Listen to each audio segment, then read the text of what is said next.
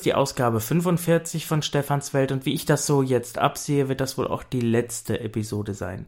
Ich habe das in unseren Mailinglisten und auch auf der Internetseite schon geschrieben, der ganze Aufwand rechnet sich für mich nicht mehr.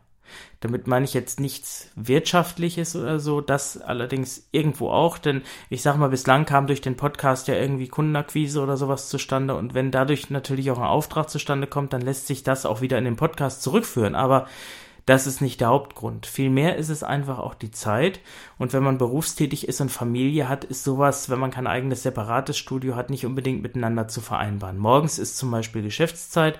Das heißt, hier rufen auch mal Leute an oder Kunden und dann bin ich dann wieder abgelenkt. Und wenn ich zu lange raus bin, muss ich vielleicht auch wieder was von vorne anfangen. Und wenn ich so eine Stunde Podcast mache, dann brauche ich dafür auch ungefähr eine Woche, vielleicht sogar auch noch länger, mit der ganzen Zeit. Das muss ja aufgenommen werden, dann brauche ich Vorbereitungszeit, ich muss ja wissen, was muss rein. Und dann gibt's auch die Nachbereitung. Da kommt es dann auch mal vor, dass der ein oder andere Kunde anrief oder sowas. Das ist ja auch ganz nett sicherlich gemeint, aber letztendlich stiehlt mir das in Anführungsstrichen dann auch wieder Zeit. So, der Ursprung, als ich das Ganze 2007 war es, glaube ich, gestartet habe, war ja auch, dass ich für die Blinden- und Sehbehindertenseelsorge der Evangelischen Kirche im Rheinland das Ganze gemacht habe und später dann auch für die Infobox in Braunschweig. Beide Einrichtungen gibt es nicht mehr, also die Infobox ist abgeschaltet und die äh, evangelische Blindenseelsorge stellt auch wohl die Ekebus CD demnächst ein. Das heißt, äh, da macht es auch nicht mehr wirklich viel Sinn, äh, für die paar Ausgaben in Anführungsstrichen da jetzt noch großartig was zu machen. Ja, das andere ist, ähm, auch die Themen werden immer weniger. Da ich mich ja weitgehend aus dem blinden Sehbehindertenbereich zurückgezogen habe, äh, habe ich jetzt auch hier weniger Möglichkeiten, nochmal an Geräte zu kommen, die man mal vorstellen kann. Man könnte das Ganze natürlich machen, indem man jetzt mal die Hersteller anschreibt und sagt, naja, wollt ihr nicht äh, eure Produkte vorstellen oder ein Interview machen, aber das ginge dann wirklich nur, wenn dann auch ordentlich Werbemittel fließen, weil dann müsste das Ganze hauptberuflich sein, dann müsste ich den anderen Kram an den Nagel hängen und dann müsste auch wirklich Content da sein und das kann man auch nicht alleine stemmen. Dafür muss man dann auch Leute haben, die so ein bisschen redaktionell mithelfen oder auch vielleicht mal Beiträge machen. Das hatten wir ja auch schon. Der Jeffrey Barker hat das ja wunderbar gemacht. Ähm, aber aufgrund meines Aufrufes war er auch der Einzige, der es gemacht hat. Und äh, sonst kam zwar sehr viel Lob, Kritik kam fast gar nicht, äh, aber Beiträge ebenso wenig. Und das ist alles äh, so ein bisschen was zusammenkommt, dass ich sage, äh, es bringt mir einfach nichts. Wenn jemand Zeit hat, ich sag mal, keinem Beruf nachgeht äh, und auch alleine lebt oder so, der kann das sicherlich besser machen. Der hat auch rund um die Uhr nichts anderes in Anführungsstrichen zu tun, vielleicht als einen Podcast aufzunehmen. Aber bei mir ist es eben nicht so. Und wenn äh, die Family im Haus ist, dann ist auch viel zu viel Trubel äh, dann ist ja auch nicht die Ruhe, da irgendwas aufzunehmen und dann werde ich auch noch anderweitig beansprucht und abends, gut, könnte ich auch machen, aber da sage ich ganz ehrlich, habe ich auch überhaupt keinen Bock mehr.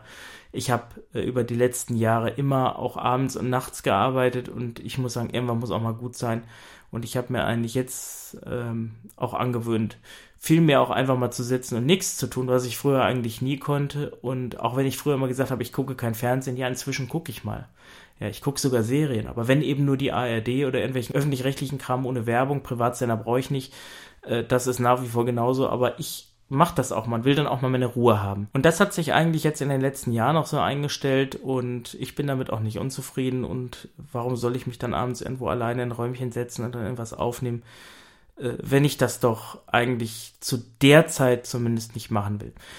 Gut, das nur mal so ein bisschen als Selbsterklärung. Ich möchte in dieser Ausgabe jetzt allerdings noch mal ein paar Dinge vorstellen. Ich habe auch ein Handy dabei, was ich Ihnen zeigen möchte. Und es gibt ja so einige Veränderungen im Bereich Windows, Android und was weiß ich nicht. Und auch Klaus Knopper hat mit Knoppix etwas Kleines verändert, das möchte ich auch mal kurz erzählen.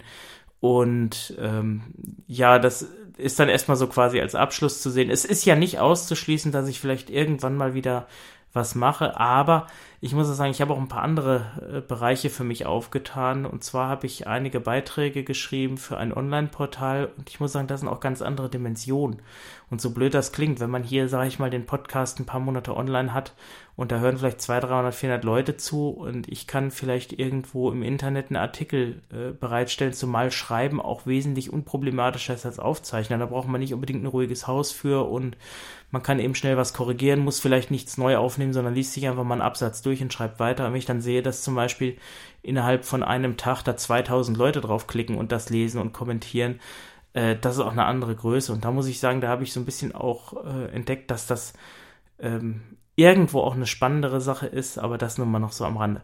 Okay, ich würde sagen, wir beginnen mal mit dem ersten Thema und das ist Windows 10.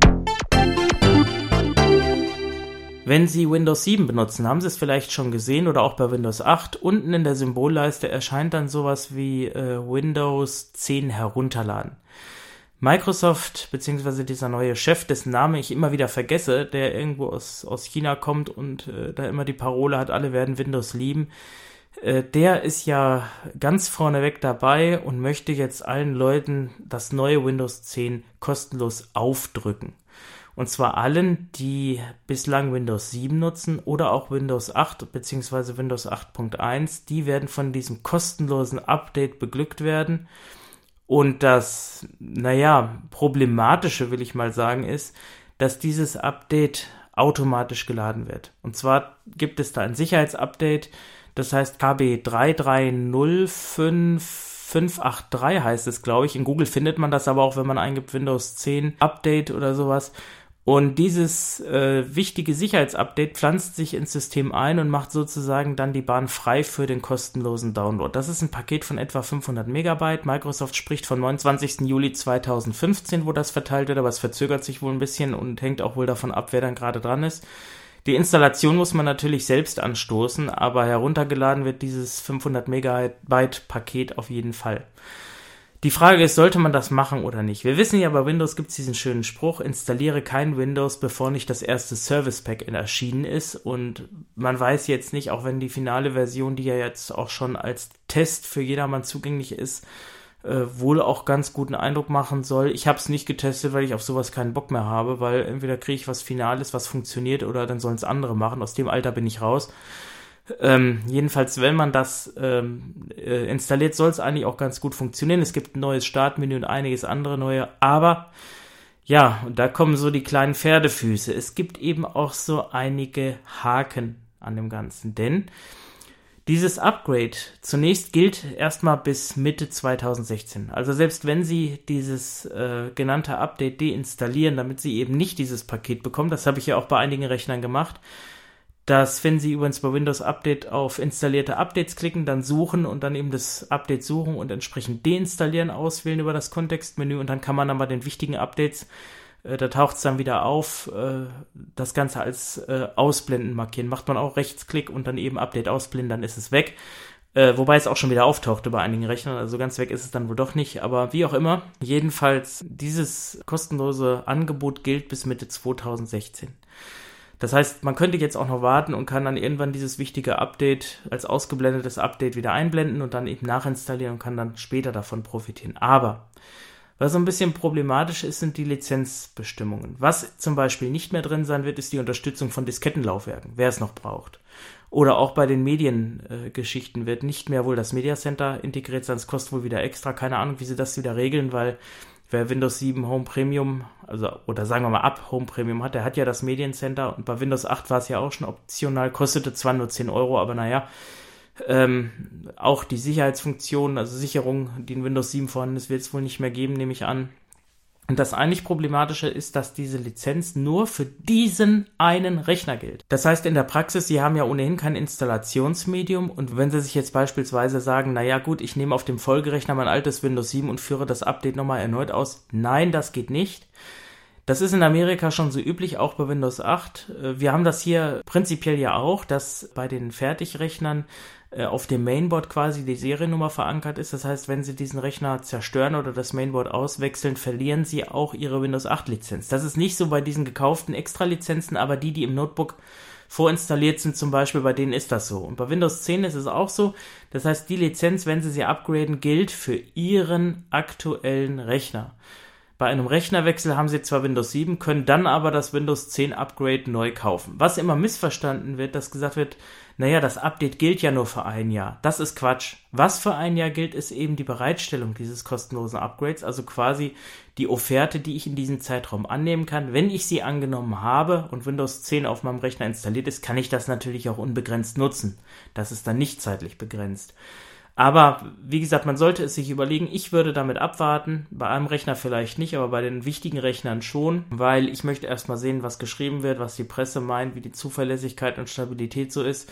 Denn nach der Installation weiß ich nicht, ob man wieder zurückgehen kann. Ich nehme es nicht an, weil ja das System ja schon umgebaut wird. Und auch bei Windows 8, was ja eigentlich sehr verpönt ist, muss ich sagen, hat sich auch so viel getan, dass man mit Windows 8 auch zurechtkommen kann. Das Startmenü beispielsweise vermisse ich überhaupt nicht mehr, weil ich ja über die Windows-Suche durch bloßes Eingeben des Programmnamens sofort das Programm starten kann. Das heißt, wenn ich jetzt auf der Windows-Ansicht bin und gebe einfach, egal wo ich da auf welcher Kachel bin, Word eindrück, Enter, habe ich Word gestartet. Schneller geht's doch eigentlich gar nicht. Das haben aber die Mausklicker nicht so ganz angenommen und man tut sich ja auch mal ein bisschen schwer, mit dem Umsteigen auf andere Systeme und so weiter. Naja, also wie gesagt, ich finde es eigentlich ganz gut, was Windows 10 uns bringt, werden wir sehen. Die Windows-Suche gibt es übrigens auch schon in Windows 7. Allerdings muss ich hier immer noch das Startmenü öffnen. Das geht nicht, dass ich einfach auf dem Desktop irgendwas eingebe, bei Windows 8 schon. Von daher, naja, werden wir mal abwarten, was uns die Zeit da noch bringt. Also ich würde jedenfalls anraten, dieses äh, Update, was ich genannt habe, zu deinstallieren. Näheres gibt es, wie gesagt, auch im Internet zuhauf wie man das machen kann und dann erstmal abwarten, was so kommt. Für die Windows Phones übrigens, das hat Microsoft ja schon lange angekündigt, dass die Lumias eben auch Windows Phone 10 kriegen. Das ist aber noch nicht fertig, das wird wohl noch bis Ende des Jahres dauern. Aber das Lumia 635, was ich hier mal vorgestellt hatte, das wird wohl auch Windows Phone 10 kriegen. Und da ist dann vielleicht auch zu erwarten, dass der deutsche Narrator da installiert ist. Ob das der Fall sein wird, warten wir es ab. NVDA, wo wir schon mal bei Windows sind, wird ja immer besser. Es gibt jetzt die Version 2015.2, man hat wieder Office-Funktionen äh, eingebaut, man hat wieder an den Touchscreen-Geschichten gearbeitet, man hat die Windows HTML-Anzeige optimiert. Man tut ja wirklich sehr viel. Und ich frage mich eigentlich, wie lange haben denn noch die kostenpflichtigen Bildschirmleser so ihre Daseinsberechtigung?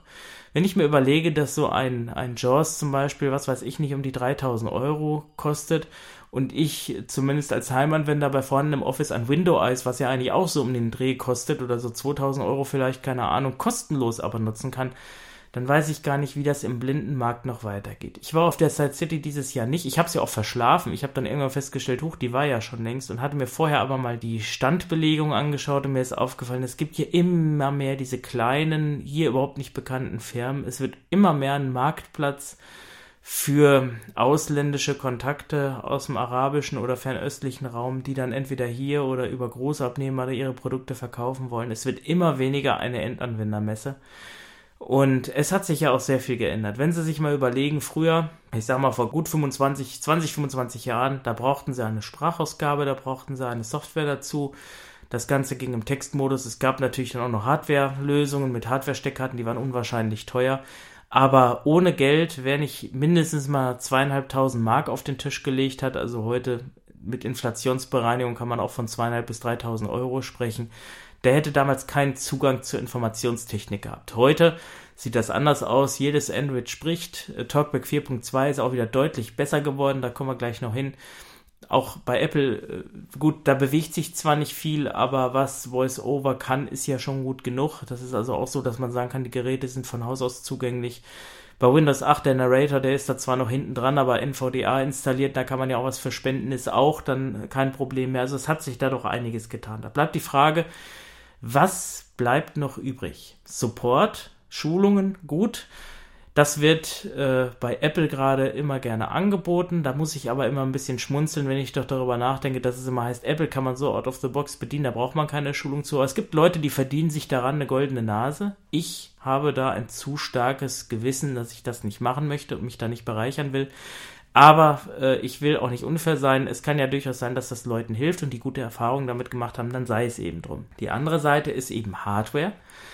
Da bleiben noch Braillezeilen, Notizgeräte, vielleicht ganz selten noch Braildrucker übrig und eben diese ganzen Gimmicks, wo man sich fragen kann, braucht man die eigentlich heute noch?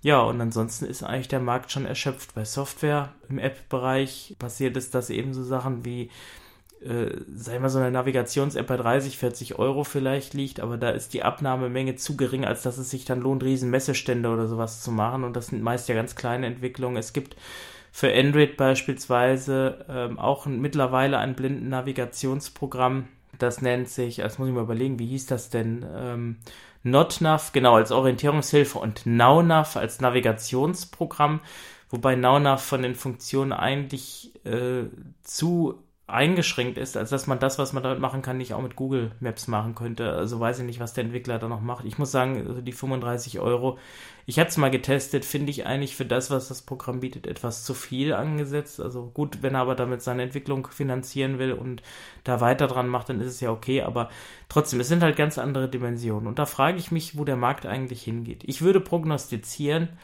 dass wir hier eine Veränderung bekommen, dass die großen Firmen in ihrer jetzigen Konstellation nicht mehr so weiter existieren können. Äh, es wird da vielleicht noch ein, zwei Marktführer geben, die äh, auch noch andere Bereiche abdecken oder die ein sehr großes, breites Sortiment aus Eigenerzeugnissen äh, anbieten. Ich denke da zum Beispiel an Optelec oder eben auch an Papenmeier, wobei ja hier Lumiglas und die anderen Entwicklungen auch vordergründig sind und das Hilfsmittelgeschäft eigentlich mehr so ein Mitläufer ist. Das heißt, die müssen davon nicht leben.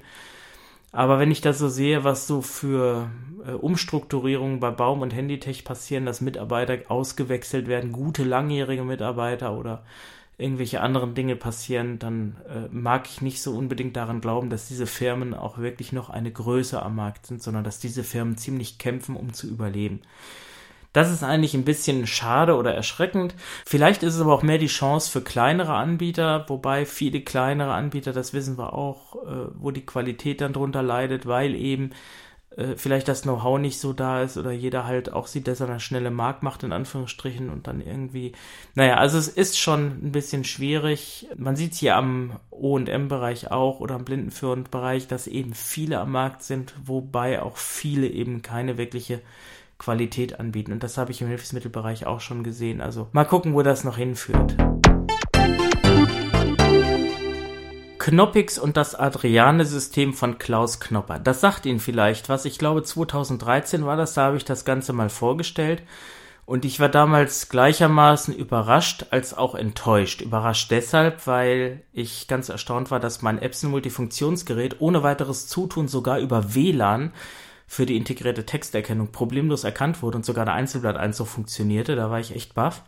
Aber enttäuscht war ich auch, dass viele der Einstellungen nur über Skripte erfolgte. Und wenn ich von einem barrierefreien Betriebssystem spreche, dann sind Barrieren für mich auch mangelndes Fachwissen und nicht nur eben die blindenspezifischen. Das heißt, wenn ich so ein System als Laie nutze, dann müsste ich wenigstens imstande sein, ein E-Mail-Konto einzurichten. Und leider ist das mit der Bedienung etwas umständlich und ja, ich habe mir jetzt einfach mal einen USB-Stick genommen, habe mal die aktuellste Version vom letzten September installiert. Die Versionsnummer weiß ich jetzt gar nicht, also ist auch schon ein bisschen älter. Und war dann doch positiv überrascht, dass Klaus Knopper offensichtlich zugehört hat und anstatt des E-Mail-Skriptes, was ich selber nicht kapiert habe, dann doch die Auswahl mehrerer E-Mail-Dienste anbietet. Aber, und das sind dann auch wieder Barrieren, nur beschränkt offensichtlich auf einige wenige Anbieter. Gmail war drin, habe ich gesehen, ich meine Outlook, wobei Windows Live, wobei hier die neuen Server nicht eingetragen waren, sprich mein Outlook-Konto ließ sich gar nicht einbinden, funktionierte nicht, er hat die Server nicht gefunden, äh, stand auch glaube ich noch als Windows Live Mail oder so drin und dann noch einige andere. Ich weiß jetzt gar nicht, ob GMX dabei war, ich habe es mir nicht gemerkt, aber es fehlte auf jeden Fall eine Möglichkeit, IMAP oder POP3-Konten anzulegen. Das wäre eigentlich kein Problem, das auch abzufragen. Ähm, immerhin haben die meisten deutschen E-Mail-Anbieter auch gesicherte Server, also von daher braucht man da auch weniger Auswahlmöglichkeiten machen. Also man könnte das sicherlich tun. Aber naja, ich finde es ein Schritt in die richtige Richtung, aber so richtig überzeugt hat mich das Ganze trotz allem nicht. Vor allen Dingen hatte ich dann Knoppix mal so gestartet und habe gedacht, naja gut, er wird schon auf Barrierefreiheit achten. Äh, somit habe ich dann mit Alt F2 dann Orca manuell nachgestartet und festgestellt, dass der Desktop dann doch so grafisch war, dass Orca nicht ein Stück gelesen hat. Naja, ich weiß nicht, wie groß die Fangemeinde von Knoppix ist, beziehungsweise dem Adriane-System. Auf der Webseite liest man nach wie vor, von irgendwelchen frustrierten Nutzern grafischer Benutzeroberflächen und ich muss leider aus der wirklichen Praxis mit blinden und sehbehinderten Menschen sagen, es gab wenig Fälle, die kann man, glaube ich, an einer Hand abzählen, wenn es überhaupt dann wirklich Fälle von Leuten sind, die damit nicht klarkommen können, als Leute, die nicht damit klarkommen wollen und sich dann ohnehin der Informationstechnik sperren.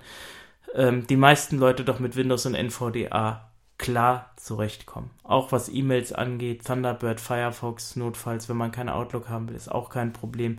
Das geht unter Windows genauso. Also keine Ahnung, ich lese von sehr wenigen Leuten, eigentlich sogar immer weniger Leuten, die Linux benutzen, egal welche Distribution. Und das sehe ich eigentlich generell und nicht nur bei den Blinden und Sehbehinderten so. Klar, als Firmware für irgendwelche Router oder irgendwelche Boxen oder siehe Android, das ist ja nun das erfolgreichste Linux, äh, da sieht man es schon, wenn vielleicht auch nicht als reines Betriebssystem und bei Nerds in Anführungsstrichen, also die den ganzen Tag nichts anderes machen als basteln natürlich auch und wirkliche Profis, die auch imstande sind, ihr System richtig zu verwalten oder eben auch im Serverbereich, da ist das ganz klar, weil man eben äh, Linux doch sehr stark skalieren kann und es eben auch günstiger ist, als wenn man dann eben irgendeine Software kauft, wo man dann für die Clients bezahlen muss und im Internetbetrieb hat sich Linux auch durchgesetzt, das schon.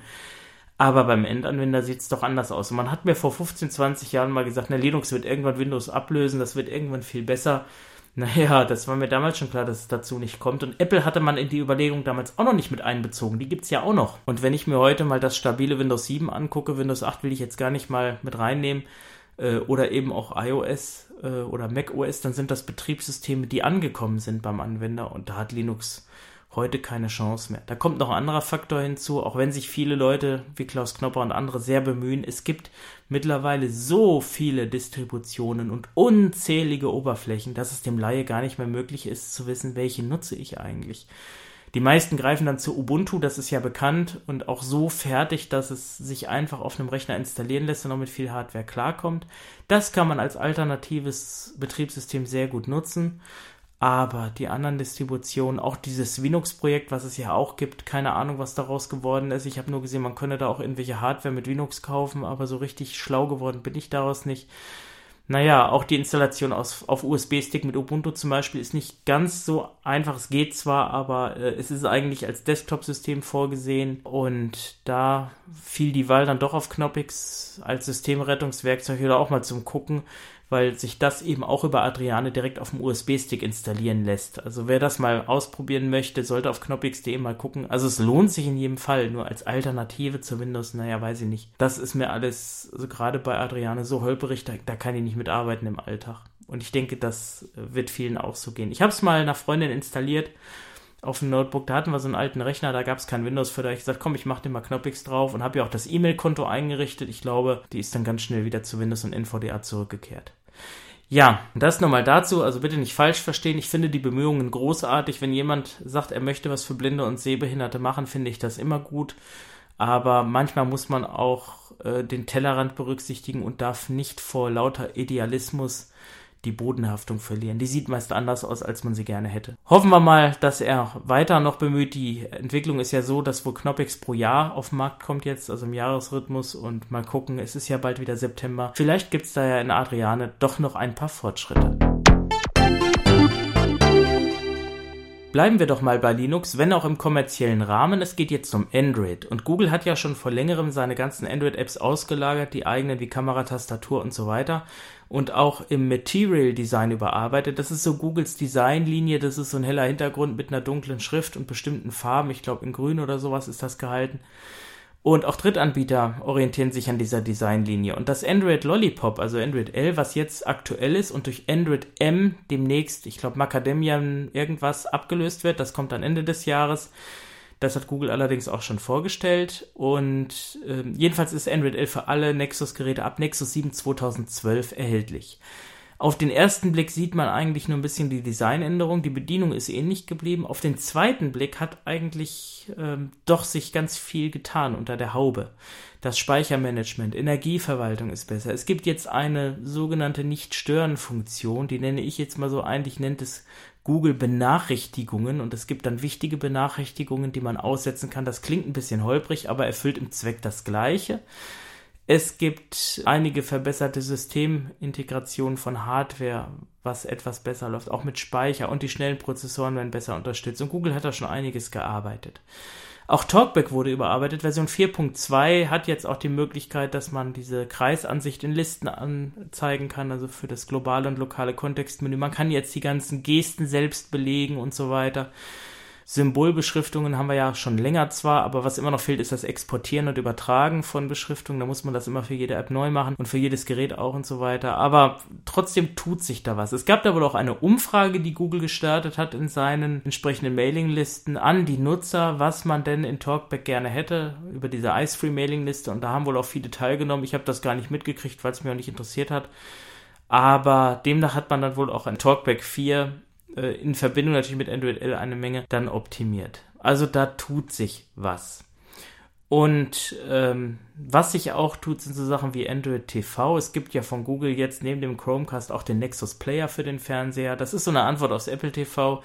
Nexus Player hat äh, wohl auch Talkback drauf und es gibt einen eigenen äh, App Store und man kann das Gerät dann autark auch bedienen, also ohne Smartphone in die Hand zu nehmen. Das ist auch ganz komisch. Die Hersteller haben vor Jahren noch gemeint, man müsste alles mit einem Smartphone bedienen und nun kommt man her und verkauft dann Boxen, die man dann ohne Smartphone bedienen soll und bewirbt das dann als Vorteil. Das macht Amazon übrigens mit dem Fire TV genauso und bewirbt dann weiter unten die App. Naja gut, also da gibt es schon einige Geräte, wobei hier auch das neue Apple TV ja auch einen App Store bekommen soll und von daher vielleicht auch endlich mal ermöglicht, ermöglicht, dass man nicht nur Netflix angucken kann, sondern auch andere Dienste.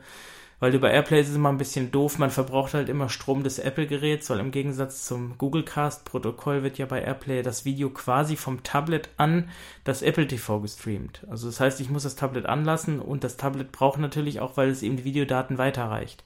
Und bei Google Cast oder dem Chromecast-Protokoll ist es so, dass das Video quasi der ganze Stream übergeben wird an Chromecast. Funktioniert daher allerdings auch nur mit kompatiblen Apps, dass quasi das Smartphone befreit ist, in Anführungsstrichen, von der Übertragung. Das heißt, ich kann das Smartphone auch abschalten, kann natürlich dann beim äh, Google Chromecast nicht mehr die Lautstärke verändern oder auf Pause gehen oder sowas, aber das Ding läuft trotzdem weiter, also auch völlig autark, aber gut, eben kann ich es nicht bedienen. Deswegen kommt Amazon mit dem nicht sprechenden Fire TV, was übrigens auch auf Android basiert, ohne Google geht dann wohl doch nicht, äh, dass man eben das Ganze ohne Smartphone bedienen können soll. Aber für die Spracheingabe der Amazon-Suche muss man dann für teuer Geld noch eine Fernbedienung dazu kaufen wenn man den äh, Fire TV Stick hat. Ich habe den hier, muss sagen, ist eine ganz tolle Oberfläche für Sehbehinderte, sehr aufgeräumt für Blinde, eben weil es nicht spricht. Und das Fire TV ist dann sozusagen der große Bruder, etwas leistungsstärker und dann mehr auch als Spielkonsole und Antwort auf Nexus Player zu sehen. Interessant finde ich aber, dass der Fire TV Stick wirklich nichts weniger kann als ein Apple TV, aber eben weniger als ein Drittel davon kostet. Ja, aber bleiben wir trotzdem nochmal bei Google.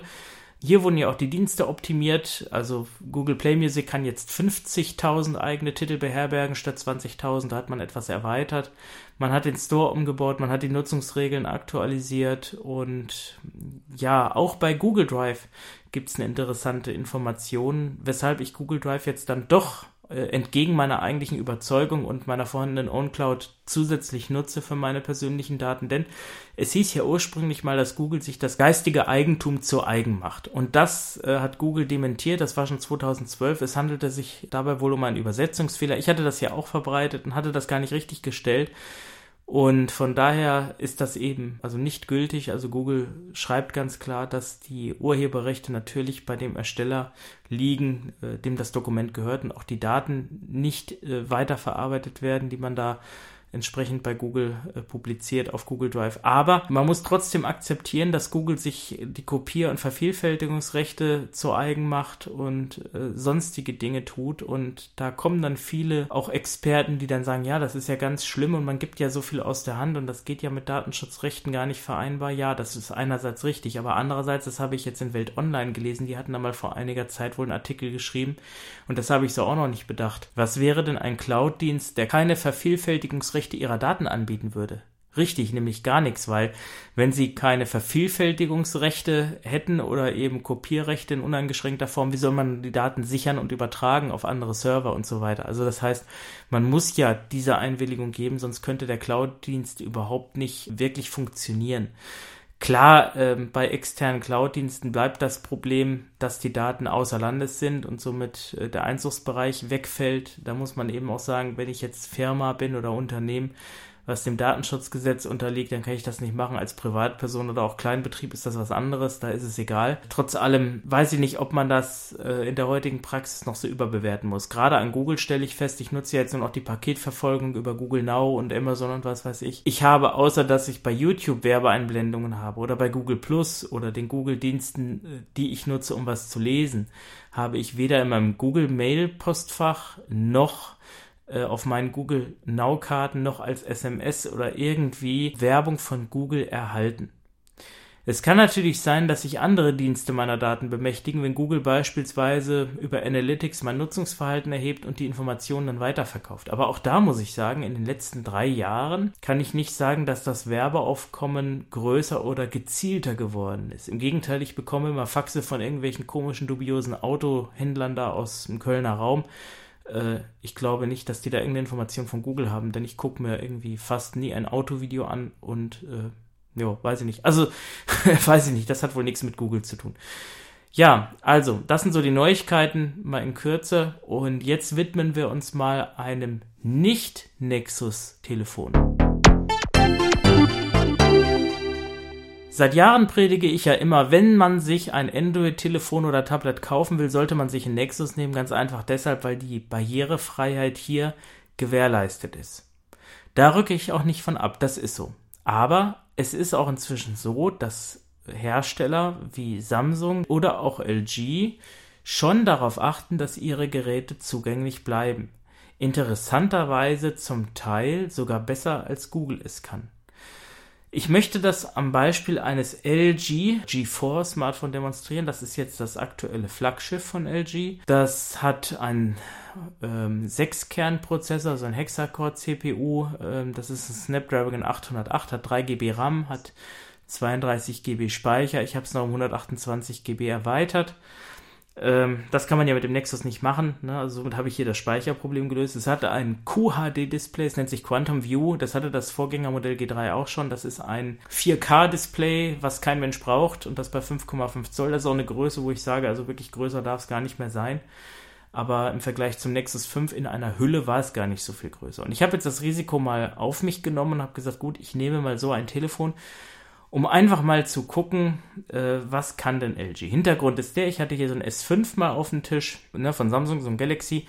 Und da ist mir aufgefallen, dass äh, eben so manche Sachen, die bei Google gar nicht mal so gut umgesetzt waren, von Samsung eigentlich zum Teil auch besser umgesetzt wurden. Das gilt für die Beschriftung von Symbolen und so weiter. Da hat Samsung doch eine Menge Arbeit geleistet, aber trotz allem verläuft man sich dann schon weil das hatten wir ja ähm, auf der ISCB-Tagung ähm, in Bad Meinberg gehabt, äh, das kritische Argument, dass ja bei jedem Smartphone äh, dann eben die Oberfläche anders aussieht und man sich nicht untereinander helfen kann. Das stimmt auch. Also beim Nexus ist die Anordnung der Einstellung anders als hier beim G4 oder beim Galaxy. Aber genug der vielen Worte. Ich zeige Ihnen das einfach mal. Hier läuft der Andreas, wenn auch ein bisschen schneller. 11.13 Uhr. So, er sagt mir die Uhrzeit. Passen Sie die Lautstärke an. So, ich habe dann hier auch die, die Sprachsteuerung äh, von LG, die taucht nicht wirklich viel, genau wie das Quick Memo. Ich bin jetzt auf der Startansicht. Ich habe jetzt hier zum Beispiel von LG äh, auch so eine Art Notizkarten, wie man es bei Google auch hat. Glaube ich denn? Nee, muss ich mal eine Seite vorher gehen. Es werden sich während bis heute Nachmittags Wolken bilden. Klapptaste. Ja, ist schön. Ähm, vorhin hat er noch gesagt, die Wolken werden verschwinden. Das hat er sich wohl wieder überlegt. Das kommt von EcoWeather, also ist auch sehr genau eigentlich. EcoWeather habe ich die Erfahrung gemacht, bietet mir auch eine, für zumindest diese Region recht realistische Ansicht.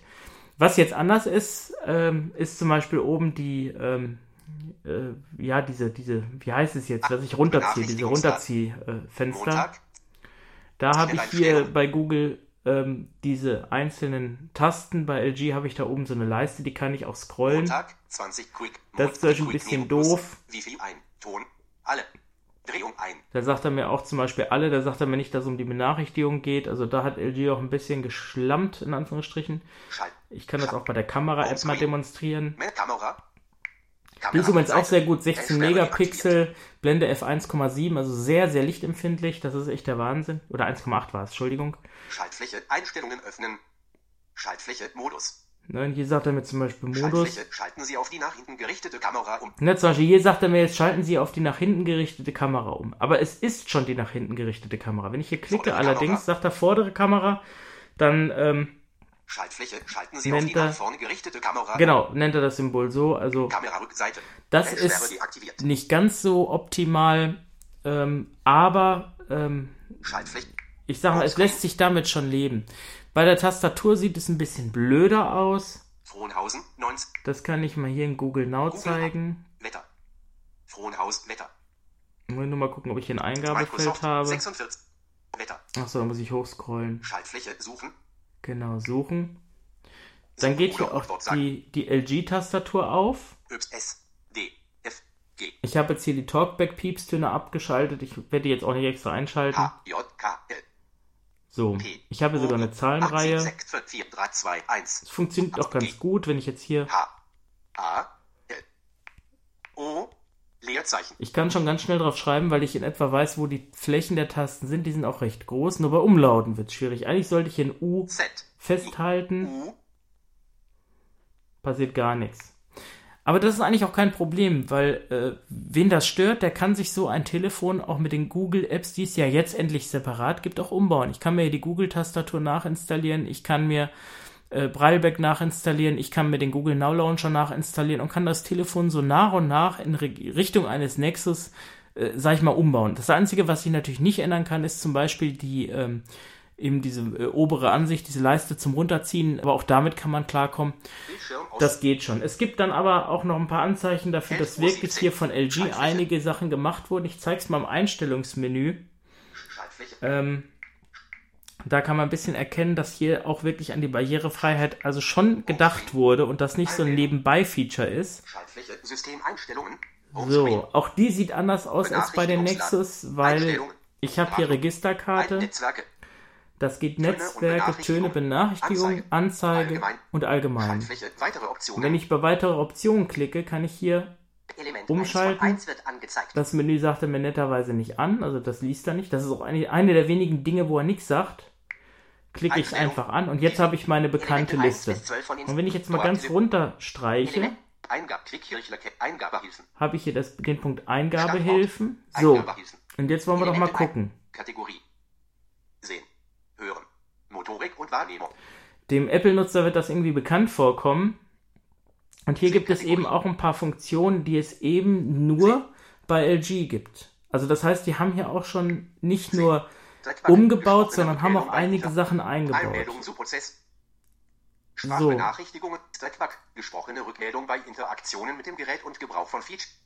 Hier haben wir zum Beispiel eine Funktion, Trackback liest Elemente auf dem Bild. Trackback Schnellzugriff. Aktivieren Sie Trackback auf jedem Bildschirm, indem Sie Telefonoptionen mit zwei Fingern berührt halten. Aktiviert. Controlcast. Passwortbestätigung über Stimme. Einzelne Zeichen sprechen, wenn Passwörter eingegeben ne, werden. das ist ja auch noch bekannt, aber Tastatureingabe mit einem Tastendruck. Geben Sie den Text durch einmaliges Tippen auf die Tastatur ein. Aktiviert. das wirkt sich allerdings wieder nur auf die LG-Tastatur aus. Also das ist auch eine spezielle Option. Das ist bei der Android-Tastatur ja Standard. Hier übrigens auch. Also wenn Sie das ak- deaktivieren und Sie haben die Android-Tastatur, dann funktioniert die trotzdem durch einmaliges Tippen. Und hier zum Beispiel etwas, was mich sehr irritiert hat. Trackback-Wasserzeichen anzeigen. Trackback-Wasserzeichen auf allen Bildschirmen anzeigen. Nicht aktiviert. Da hat er mir doch tatsächlich in der Mitte des Bildschirms immer so einen Fleck gemacht, wo dann drauf steht, dass Talkback aktiviert ist und wie ich es deaktivieren kann. Das ist natürlich für Sehende, die sich dann genervt in Foren äußern, dass das Ding quakt und man weiß nicht, wie man es zur Ruhe macht.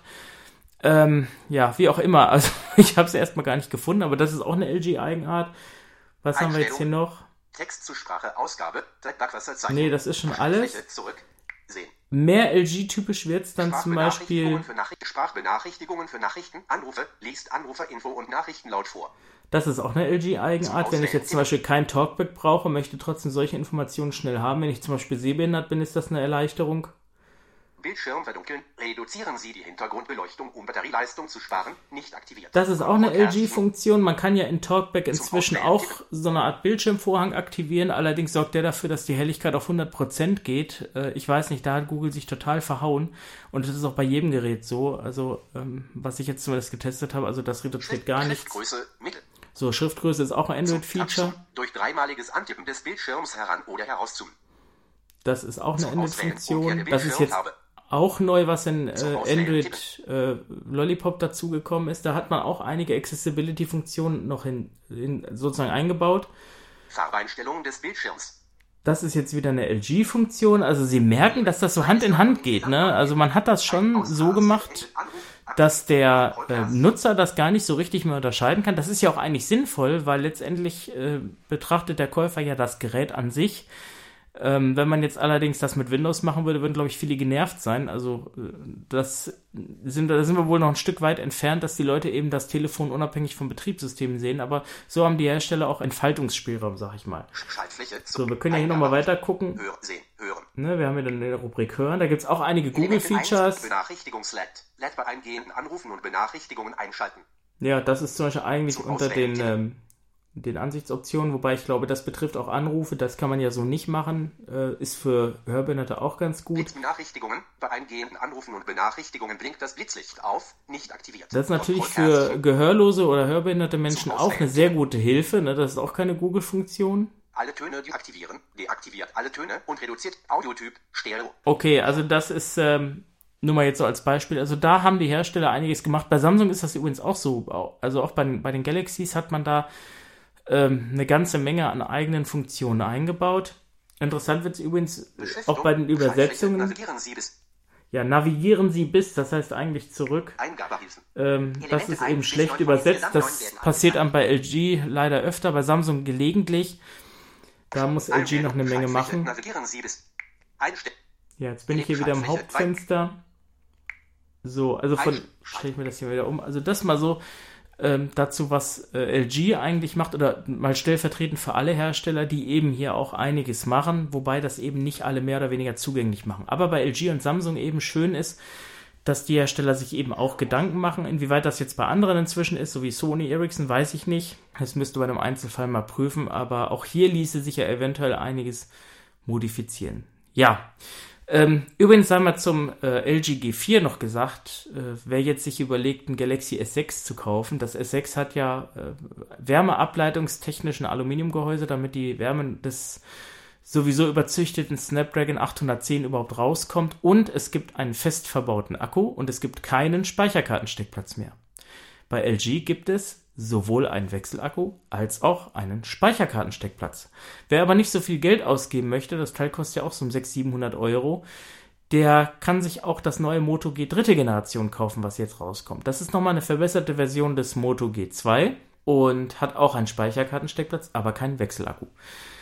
Ja, das wäre es erstmal zu dem Android-Telefon. Ach so, eine Sache vielleicht noch, ähm, was vielleicht auch interessant ist. Bei Talkback gibt es auch jetzt eine Funktion, mit Drücken der beiden Lautstärke-Tasten Talkback ein- und auszuschalten. Ganz direkt. Das ist auch sehr schön. Das ist ja das, was viele gerne wollten. Das ist, glaube ich, auch ein Feature, was durch diese Umfrage herausgekommen ist.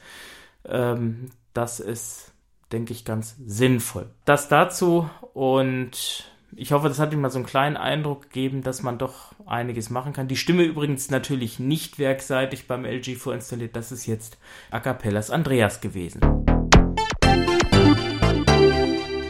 Bevor ich nun zum Abschluss komme, möchte ich Ihnen eine Geschichte erzählen, die mir doch sehr am Herzen liegt und mich persönlich auch betroffen hat und fast auch Thema des Podcasts geworden wäre. Es geht um Massentierhaltung. Das ist ja im Moment in aller Munde immer wieder mal in den Medien und ist ja sehr umstrittene Sache. Eigentlich ist man sich da auch einig, dass das Ganze eher negative als positive Folgen hat. Die Agrarindustrie, die eben Fleisch in sehr großen Mengen produziert, unter Zuhilfenahme von Medikationen, sprich Antibiotikern beispielsweise oder auch Verkürzung von Tag-Nacht-Rhythmus und so weiter.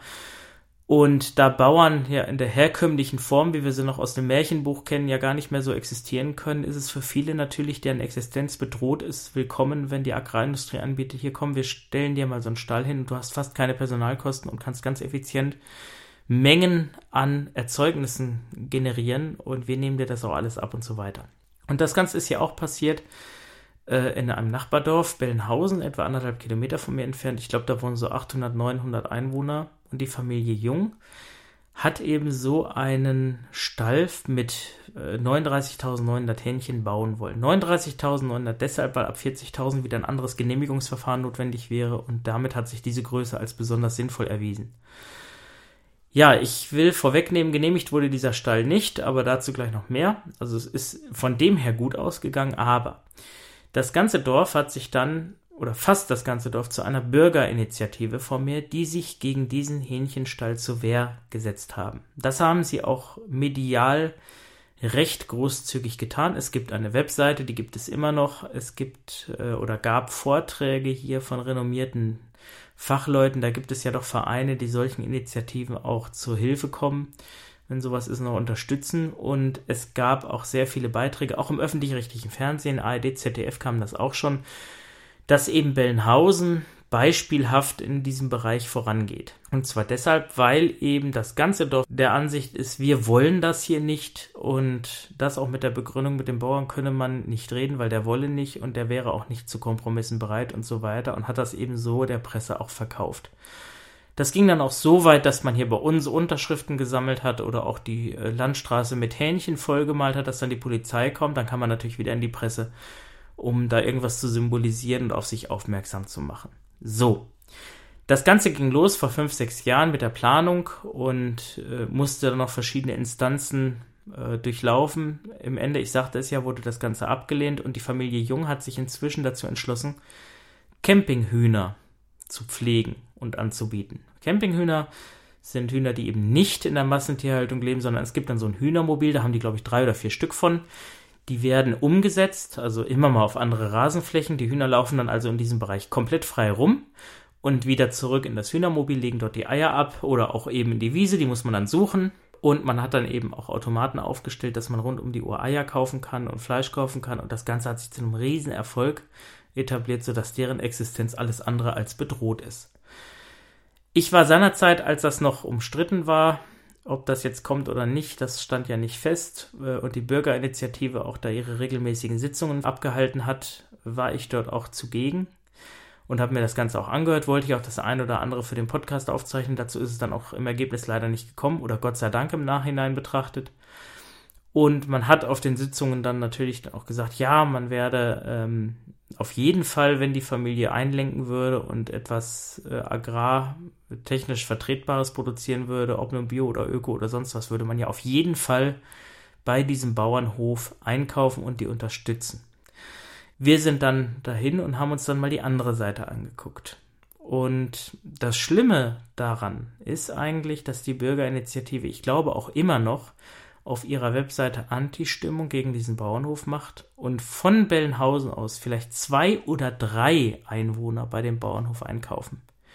Alle die, die in der Bürgerinitiative aktiv waren und eigentlich noch sind, die man auch lustigerweise dann an der Kühltheke im Aldi und Rewe gesehen hat, als sie dort dann ja 1,99 Hähnchenfleisch eingekauft haben, kaufen jetzt nicht bei dieser Familie ein.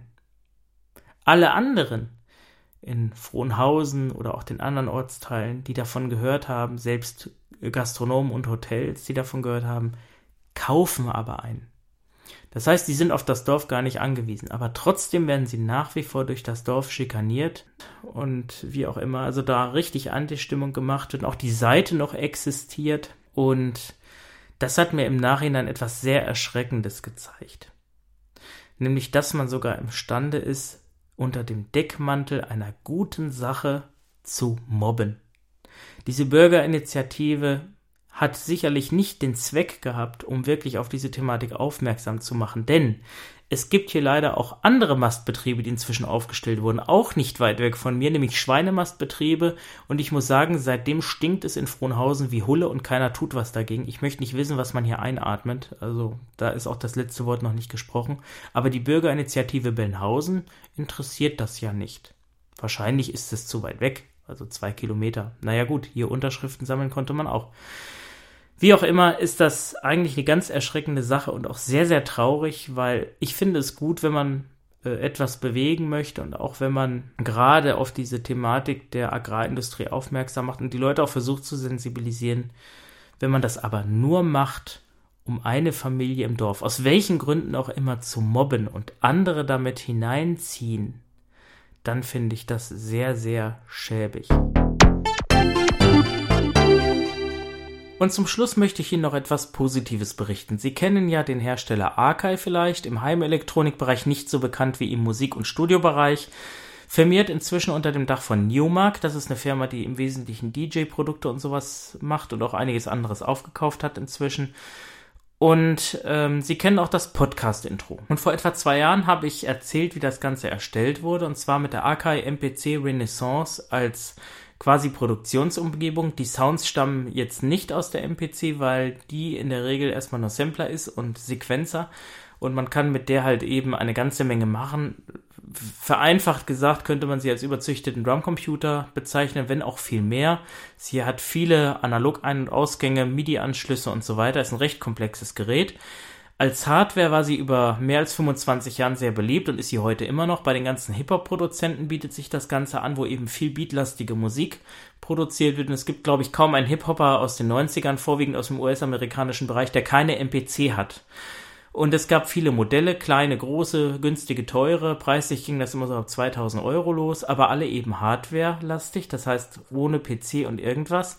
Dadurch aber auch limitiert durch Speicher und Prozessor, weil irgendwann waren die Teile halt überlastet. Und Akai hat gedacht, naja, bauen wir doch einfach eine Hard-Software-Kombination. Das ist inzwischen auch recht beliebt im Musikbereich. Das heißt, man hat eine Hardware, die dient aber nur als Steuerung und der Wirt quasi ist die Software auf dem Computer, PC oder Mac der dann eben quasi die ganze Infrastruktur bereitstellt und eben nicht mehr limitiert ist durch CPU-Leistung und Speicher oder man eben bei einer Limitierung den Rechner einfach aufrüsten kann. Kritiker seinerzeit haben das ziemlich bemängelt, weil man hat vermutet, Acker würde das Produkt nicht zu Ende pflegen, vor allen Dingen nicht unter dem Dach von Newmark und äh, das Ganze ist eher ein günstiger Ableger, denn äh, die MPC Renaissance liegt preislich immer noch bei 899 Euro. Es gibt sie auch immer noch so.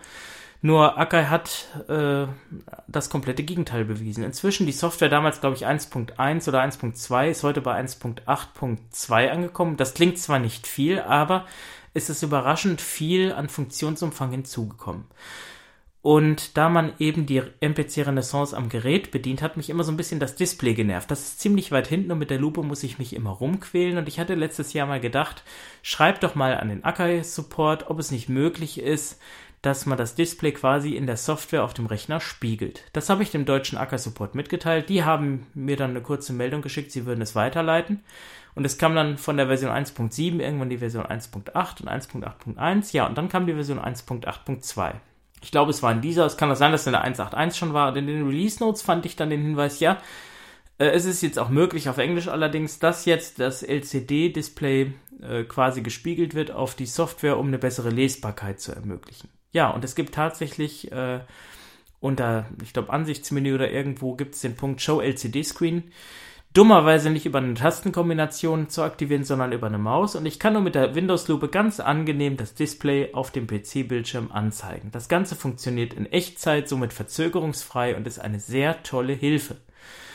Und ich habe mich dann auch bei Akai beim deutschsprachigen Support bedankt. Die waren selber erstaunt, dass Akai das so schnell umgesetzt hat. Man kann das natürlich nicht garantieren, aber immerhin zeigt das, dass es sich doch immer mal lohnt, an einen Hersteller mit Barrierefreiheitsgedanken heranzutreten. Nicht im Sinne von Vorwürfen oder Meckern, sondern einfach wertneutral beschreiben, wo das Problem liegt und ob es hier nicht eine Möglichkeit gibt, das Problem zu lösen. Akai hat das sehr hervorragend umgesetzt, aber ich habe das auch bei Android-Apps schon erlebt Radio.de beispielsweise, mit denen hatte ich wegen einer anderen Sache Kontakt, habe auch mal darauf hingewiesen, da sind ja einige Icons nicht benannt und man hat das der Programmiererin oder wem auch immer da weitergeleitet und die hat das dann auch erkannt und gesagt, oh, das müssen wir einfach mal machen. Es steht in der Pipeline, man macht es nicht sofort, aber man kümmert sich drum. Okay, man kann das nicht erwarten, dass das eben sofort umgesetzt wird. Ja, und das hat mir jetzt gezeigt, dass äh, mein Ratschlag, den ich in diesem Bereich immer habe, man möge sich bitte auch schriftlich und nicht telefonisch, weil Callcenter sind meistens auch ausgelagert oder können das eben nicht so weitergeben. Also schriftlich ist da immer besser an den Hersteller, um eben sein Problem vorzutragen, in der Hoffnung, dass dieser sich dem Problem auch annimmt und wenn man Glück hat, kann das eben wie in meinem Fall passieren. Und ich finde das eine sehr großartige Sache. Ich habe das dann auch im Internet für das größte deutschsprachige Musikermagazin amazona.de positiv honoriert, für das ich ab und an mal schreibe. Und das hat auch andere wiederum sensibilisiert, auch Hersteller hier mal drauf zu achten, weil im Musikelektronikbereich ist das mit der Barrierefreiheit wirklich ein Problem leider. Aber vielleicht kann man da das ein oder andere ja bewegen. Wie auch immer, es ist wirklich mal gut an Hersteller heranzutreten, nur bitte schriftlich und wie gesagt, wertneutral und versuchen das Problem so präzise wie möglich zu schildern und welche Vorteile man sich dann erwartet und ganz wichtig auch Lösungsansätze mitliefern. Vielleicht bringt's ja was, wie in meinem Fall. Tja, was bleibt am Schluss noch zu sagen, außer dass ich nicht mit traurigem Blicke zurückschaue, sondern eher freudig nach vorne, denn ich entledige mich jetzt ja einer Aufgabe. Das heißt, ich werfe auch Ballast ab und entlaste mich dadurch und schaffe Platz für neue Projekte. Und ja, zurückblicken möchte ich noch auf vergangene Episoden, Angefangen hat es mit Klaus Lauer-Wilms, den ich ja auf der Side City irgendwann mal kennenlernte und dem Interview mit Marc Bremer, was er ermöglicht hat. Und den Marc höre ich ja immer noch als off beim NDR Fernsehen oder in Dokumentation und denke immer, wenn man interaktives Fernsehgerät nun auch Sprachmitteilungen mal an den äh, entsprechenden Produzenten oder Autor übergeben könnte, dann wäre das ja eine Hilfe, aber gut, dann könnten die sich wahrscheinlich nicht mehr retten vor Grüßen. Aber das war toll mit dem Marc und äh, das wird mir auch immer in Erinnerung bleiben. Genauso wie das Interview mit Wolfgang Sauer. Der ist ja leider Anfang dieses Jahres verstorben. Also was Wolfgang mir erzählt hat mit seiner langen Erfahrung im Musikbusiness, wo sich manche wirklich eine Scheibe von abschneiden können und äh, was auch wirklich von dem, was er mir erzählt hat, als ich nicht aufgenommen habe, das war unglaublich interessant und eine super Bereicherung. Und dann natürlich die vielen Helfer. Daniel Deister mit DocJob gibt es ja leider auch nicht mehr. Es war auch ein tolles und aufwendiges Interview, was er da geführt hat. Da hätte ich ja gedacht, man würde mich jetzt vierteilen für diese Episode, aber letztendlich war die Resonanz doch auch überwiegend positiv. Ähm, ja, ansonsten David Georgi hatten wir öfter. David hat ja auch sehr viel beigetragen mit Symbian oder auch eben mit den Audiorekordern. Das war auch immer wieder spannend zu hören, denke ich. Ja, Jeffrey Barke nicht zu vergessen. Da haben wir ja auch zwei Erlebnisse, ne? Dieses eine mit dem Galaxy Nexus und dann das andere, das lustige Erlebnis im Edeka, wo er den Pocket Shopper da demonstriert hat. Mit Daniel hatten wir ja auch sowas im Rewe mit dem Einkaufsfuchs. Das war ja genial. Das war ja lustig. Auch wenn ich da einiges kürzen musste, so manche Dinge waren dann doch zu lustig. Naja. Jens Weibert hatten wir auch mal mit Sonnendeck Seereisen. Da waren wir ja mit der Color Fantasy oder Color Magic, ich weiß gar nicht mehr, einer der beiden Schwesternschiffe unterwegs und Colorline fährt ja immer noch die Kiel-Oslo-Kiel-Route. Ist allerdings von den Kosten her relativ hoch. Also nochmal würde ich da, glaube ich, nicht mitfahren. Das liegt einfach daran, dass die, die Haltungskosten in Norwegen unter welcher Flagge das Schiff, die Schiffe auch laufen, äh, sind natürlich auch die Kosten sehr hoch und das merkt man vor allen Dingen beim Essen. Ja. Und die lassen sich auch ganz gut bezahlen. Ja, ansonsten, was hatten wir denn noch gehabt? ähm, Dunkelkaufhaus, dieses Gespräch über die mobilen Betriebssysteme war sehr informativ, denke ich. Also auch im Nachhinein gibt es, denke ich, vieles, was man noch daraus zehren kann. Oder ja, wir hatten ja die Unsichtbar besucht, das war ja mit Klaus Lauer-Wilms und Almut Garlach live. Die heißt ja jetzt Finster Werner, da gab es ja rechtliche Bedenken, das war auch ganz am Anfang gewesen. Und auch die anderen Einladungen, ISCB, Peter Brass, der mich da immer wieder ins Gespräch gebracht hat. Auch dir, Peter, vielen Dank dafür. Das könnte ich auch immer noch machen, aber ich sag ganz ehrlich, der Aufwand ist so groß, da muss auch was bei rumkommen. Das passt uns alles, alles keinen Zweck, sonst kann ich hier Kunden bedienen und verdiene dann mehr. Und irgendwo muss man ja, das wird jeder verstehen, der in Lohn und Brot ist, sein Leben bestreiten. Ne? Und das kann man nur, wenn man eben äh, Geld verdient. Und das muss auch so sein.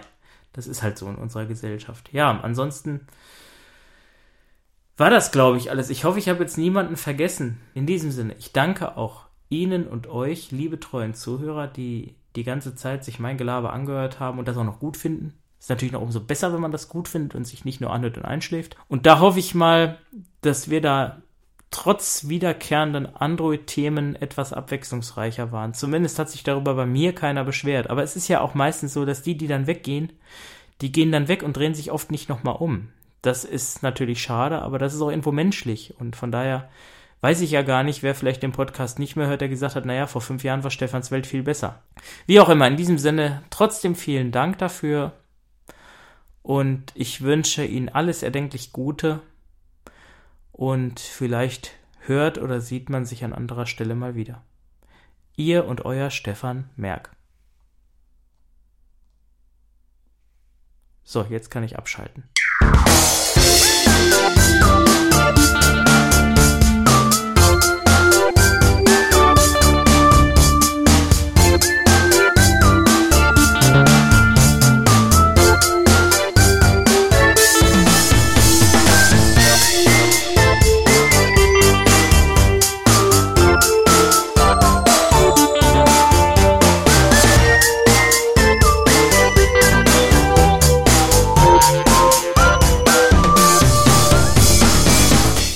Sie hörten Stefans Welt, den Podcast von und mit Stefan Merck. Nähere Informationen finden Sie unter www.merkst.de. Alle genannten Eigennamen, Waren oder Markenzeichen sind auch ohne ausdrückliche Erwähnung als solche stets Eigentum ihrer jeweiligen Inhaber. Informationen, Kritik und Anregungen senden Sie bitte per E-Mail an info@merkst.de.